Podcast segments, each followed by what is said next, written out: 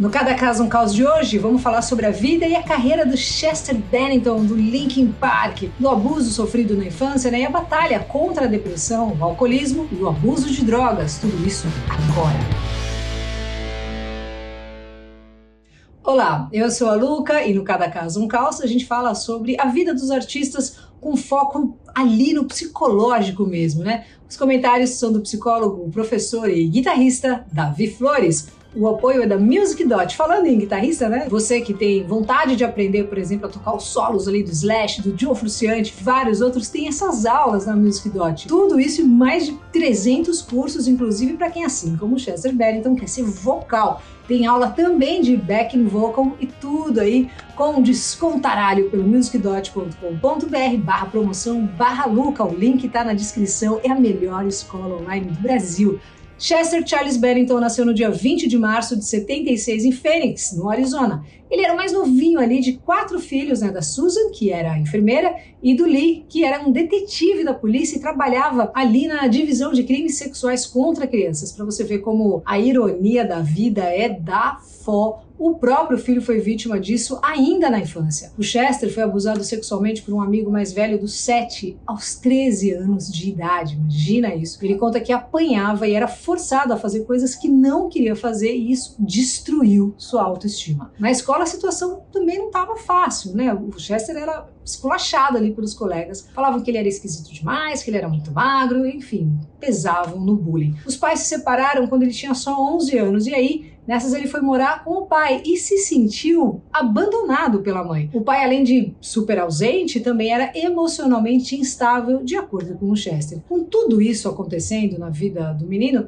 não demorou para que ele descambasse para bagunça e logo no início da adolescência o Chester estava assim enfiando o pé na jaca, bebendo até cagar nas calças, palavras dele. Bom, ele já estava usando de um tudo, né? Ópio, anfetamina, fumava maconha, dava altas narigadas, enfim, isso só com 13, 14 anos. Ele só foi parar ali perto dos 18, depois que os caras invadiram a casa onde ele estava usando um monte de droga, arrastando lá com os amigos, encheram eles de porrada e levaram tudo que tinham. Além de tudo isso, desde muito cedo, o Chester começou a sofrer de uma depressão profunda e o seu único refúgio era a música. Ele pirava em vocalistas que tinham aquela voz única, né? Sabe assim? Então ele esmirilhava ali os James Addiction, Perry Farrell, o cara do, do Lollapalooza, né? Por Jam, Nine Nails, Alice in Chains, Soundgarden. Mas o que virou a chave ali do menino foi ver o Stone Temple Pilots ao vivo. Ele conta que tava lá chapado de ácido, numa chuva absurda, e quando os caras entraram no palco foi avassalador. Foi como se o céu tivesse se aberto,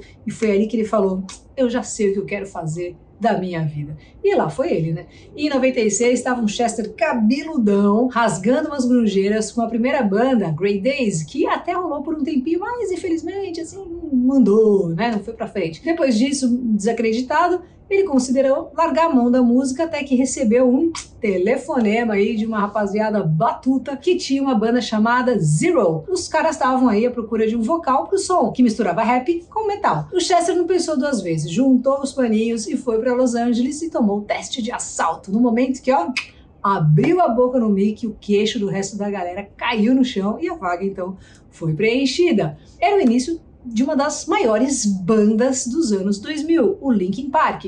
Já no primeiro disco, né, o Hybrid Theory de 2000, já chegaram assim solando, levaram tudo que era Grammy, venderam milhões, né? Você lembra disso? Era um negócio absurdo. O disco só tinha single, né? Era Paper Cut, One Step Closer, Crawling, In the End, enfim é só hit com R maiúsculo. Eu já estava na Rádio Rock nessa época e esses sons tocavam em looping, até hoje, inclusive, toca bastante. Os sons feitos ali pelo Chester e o comparsa, o Mark Shinoda, viraram verdadeiros hinos de uma geração que passava pelos mesmos venenos emocionais, né? Os gritos inacreditáveis do Chester ajudaram uma galera a canalizar sua própria raiva. Depois do sucesso absurdo, que só cresceu com o lançamento do impecável Meteora de 2003 e de anos ralando na estrada, os caras tiraram aí umas merecidas férias. Mas antes dessas férias, eu tive o privilégio de apresentar o show deles com o Charlie Brown Jr. no Morumbi. Quem foi? Vai lembrar desses shows que foi um negócio inesquecível, né? 2004. Tava abarrotado, 80 mil pessoas ali cantando todos os sons. Durante as férias da banda, o Chester estava passando por um divórcio bem conturbado aí com a primeira esposa e as crises de depressão voltaram a bater forte e ficar longe dos palcos não estava ajudando ele em nada. Tudo isso fez o Chester cair de novo nas drogas e também na bebida. Segundo ele, bebia a ponto de nem conseguir sair de casa e ele falou: Eu queria era me matar. Isso começou a rebostear né, nas pessoas em volta dele e os brothers da banda ali resolveram meter uma intervenção no Chester e ele se ligou que estava sendo mesmo um animal ali com seus amigos e familiares deu um estalo no menino, ainda bem que foi atrás de uma funilaria mental e depois de bastante terapia conseguiu se resolver e ficou sóbrio mais uma vez. E as coisas pareciam se endireitar, né? O Linkin Park voltou para a pista, soltaram Minas to Midnight em 2007 e estavam super felizes aí com o resultado, apesar da crítica ter pesado forte na mudança de estilo. Bom, foi nessa época aí que ele conheceu um dos seus melhores amigos, que era fã desde pivete, o Chris Cornell, Soundgarden. Né? Os caras tinham muito em comum e viraram assim bestes, aqueles de, meu, chegar na escola, passar o recreio e ir embora juntos, sabe nessa pegada? Chegaram a fazer turnê juntos e mais uma vez, veja como a ironia da vida é, só que assim, no bom sentido dessa vez, anos depois, em 2013, o Chester viria se tornar o frontman da banda que inspirou ele a cantar, o Stone Temple Pilots.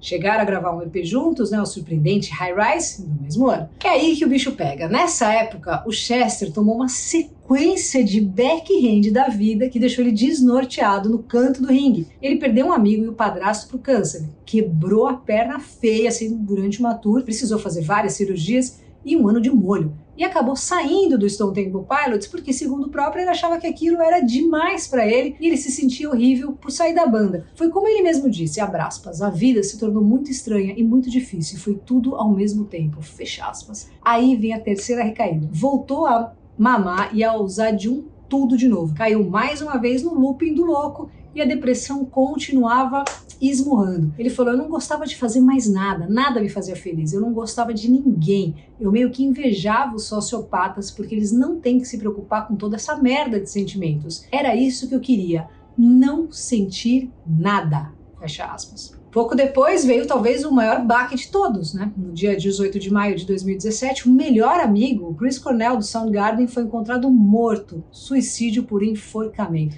Isso abalou Chester de uma forma inacreditável. Ele chegou a cantar no velório do amigo e a emoção, tristeza, era um negócio assim visível, né, de longe. A morte do Chris aconteceu um dia antes do lançamento do último disco do Linkin Park, o One More Light, que trazia uma roupagem bem mais pop para a banda, o que fez a crítica e os fãs é, reclamarem um pouco. E também mascarava as letras, né, repletas de sombras do menino Chester, como por exemplo o primeiro single Heavy. Na sua primeira entrevista, ele confessou que para ele viver não era uma tarefa fácil. Ele falou: mesmo quando tá tudo bem, eu me sinto desconfortável o tempo todo.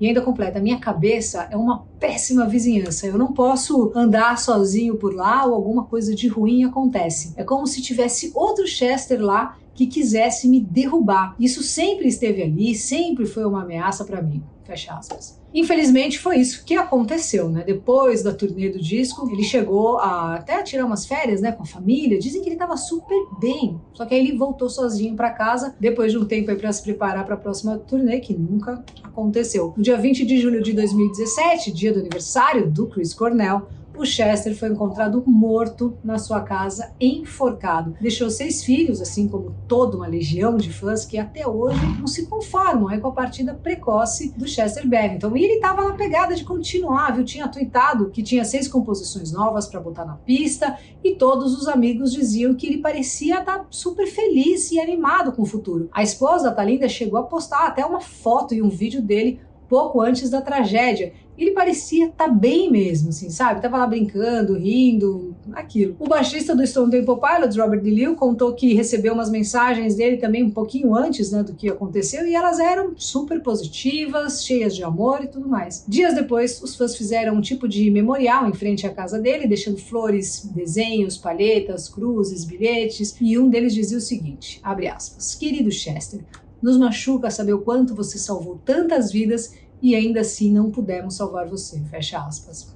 Pois é, esse vai deixar saudades mesmo. Era um baita vocal, né? Sempre afinadíssimo e berrava tal qual um animal. Inspirou toda uma geração de cantores e bandas que vieram depois, né? E até hoje não apareceu ninguém que chegue no mesmo calibre ali dos gritos do Chester Bennington, né? Lembra daquele espetáculo? Espetacular grito de 17 segundos de Given Up. Até o Jay-Z ficou de cara quando dividiu o palco com os caras, né? Como muito bem dito ali pelo Jerry Leto. O Jerry Leto falou um negócio que é muito legal. Ele falou o seguinte: ele tinha uma voz diferenciada, delicada e feroz ao mesmo tempo. É o anjo e o demônio, um em cada ombro. O Linkin Park encerrou as atividades, né? Porque eles não tinham como continuar sem ele, que de fato era mesmo ali a alma da banda.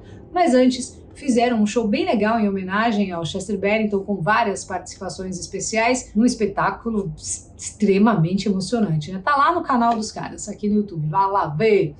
Para falar sobre o Chester Bennington, vamos chamar o nosso psicólogo, professor, guitarrista e psicanalista, Davi Flores. Fala aí, Davi. Fala Luca, a história do Chester Bennington, algumas passagens, algumas falas dele, todo esse conjunto me leva diretamente a um conceito psicanalítico pouco popular chamado disfusão pulsional. Indo direto ao ponto. Em 1923, Freud escreve um texto chamado Eu e o Id, no qual ele pensa dois novos meios de funcionamento do aparelho psíquico, que seriam a pulsão de vida e a pulsão de morte. Para Freud, a pulsão de vida se incumbiria então de construir, de ligar de preservar a vida e o organismo. E a pulsão de morte, contrapartida, seria uma tendência do aparelho psíquico ao inorgânico, ou seja, uma tendência à morte, ao nirvana, ao nada. E para Freud, essas duas pulsões costumam caminhar combinadas, ou em outros termos, fusionadas em algumas circunstâncias, como por exemplo traumas, identificações melancólicas. Essa combinação de pulsões, essa fusão pode se desfazer, de modo que a pulsão de morte segue seu caminho independente e silencioso para a destrutividade, para o inorgânico, para a morte. E é aí que chegamos então uh, na história do Chester Bennington. O Chester parece manifestar em suas falas, de uma maneira muito lúcida, como se dá esse processo de disfusão pulsional. Ele conta primeiro como ele por conta de traumas, mágoas e perdas, queria se matar e buscava isso através do excesso de consumo de álcool. Num outro momento, depois de mais traumas e mais dificuldades, ele mesmo diz que é como se houvesse outro dele dentro de si que o fizesse se derrubar, que o fizesse cair. É, e é com a mesma lucidez que ele define algo que seria praticamente a tradução do objetivo da pulsão de morte. Ele diz: era isso que eu queria, não sentir nada. Então acontece mais um evento sofrido na vida do Chester, que é a morte de seu grande amigo, do Chris Cornell. Uma hipótese é de que Chester tenha estabelecido uma identificação melancólica com o Chris e com a morte do Chris nesse momento, e a disfusão pulsional, esse caminho independente da morte, é desconectado da vida, se intensifica ainda mais. Para Freud, a gente só tem notícias da pulsão de morte quando ela está fusionada à pulsão de vida de algum modo. Então, quando alguém grita, quando alguém se desespera, existe ainda uma capacidade de expressão da morte pela via da vida. Mas quando a pulsão de morte está totalmente desconectada, desfusionada da pulsão de vida, não temos notícia da morte, né, desse caminho silencioso de destrutividade. Me parece que assim termina a vida do Chester, sem ninguém saber que ele caminhava rumo à morte, sendo amoroso, enviando boas mensagens e quando menos notamos, acontece o inesperado justamente na data de aniversário, na data do nascimento do Chris. Valeu, Luca. Beijo. Até a próxima. Demais, né? Valeu mais uma vez, Davi, querido, aí, pela sua participação aqui no Cada Caso um Caos e a você que ficou até aqui assistindo a gente. Quer spoiler? Tem Batman, hein? Fique esperto que quinta-feira que vem episódio inédito. Me segue no Insta.